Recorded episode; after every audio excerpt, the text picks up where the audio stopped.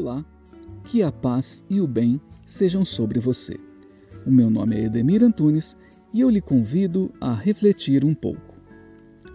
Uma das orientações de Jesus àquelas pessoas que o seguiam e desenvolviam sua espiritualidade era a de ser sal da terra.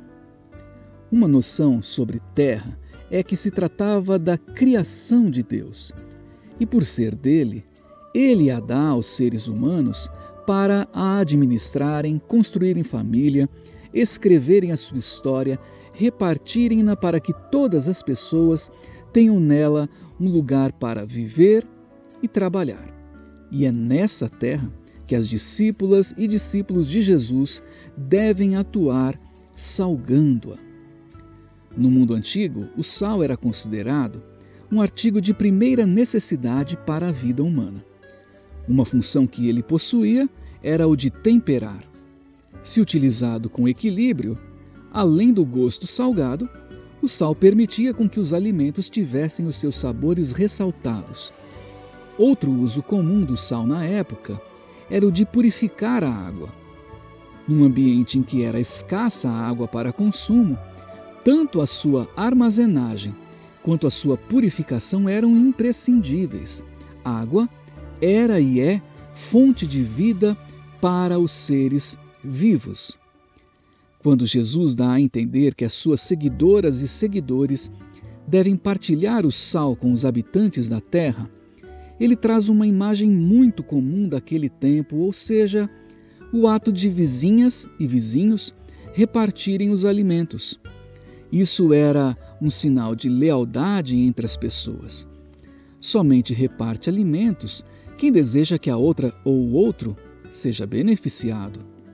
Cabe então à comunidade de discípulas e discípulos ser temperadora, purificadora e comprometida com o bem-estar do mundo em fidelidade aos propósitos de Deus.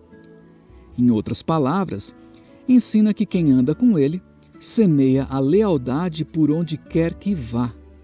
Esta lealdade, tal como o sal, vai se misturando na vida das pessoas e a existência ganha um bom gosto, um belo sabor.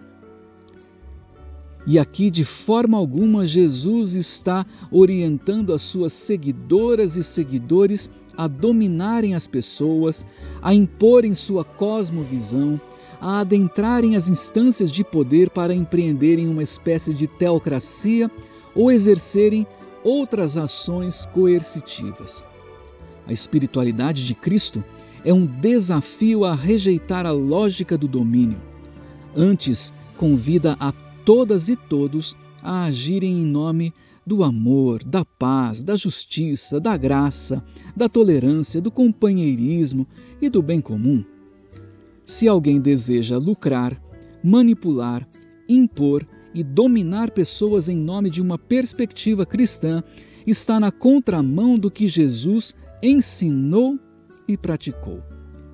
Cabe às amigas e amigos de Cristo salgarem a terra, isto é, realçar aquilo que há de bom, valorizar e preservar a vida, partilhar e demonstrar com a existência que todas as pessoas ganham quando a cooperação dá o tom. Assim, as exclusões, disparidades e outras maldades perdem lugar.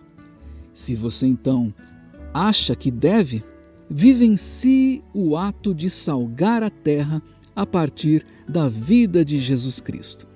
Que Deus lhe abençoe. Amém.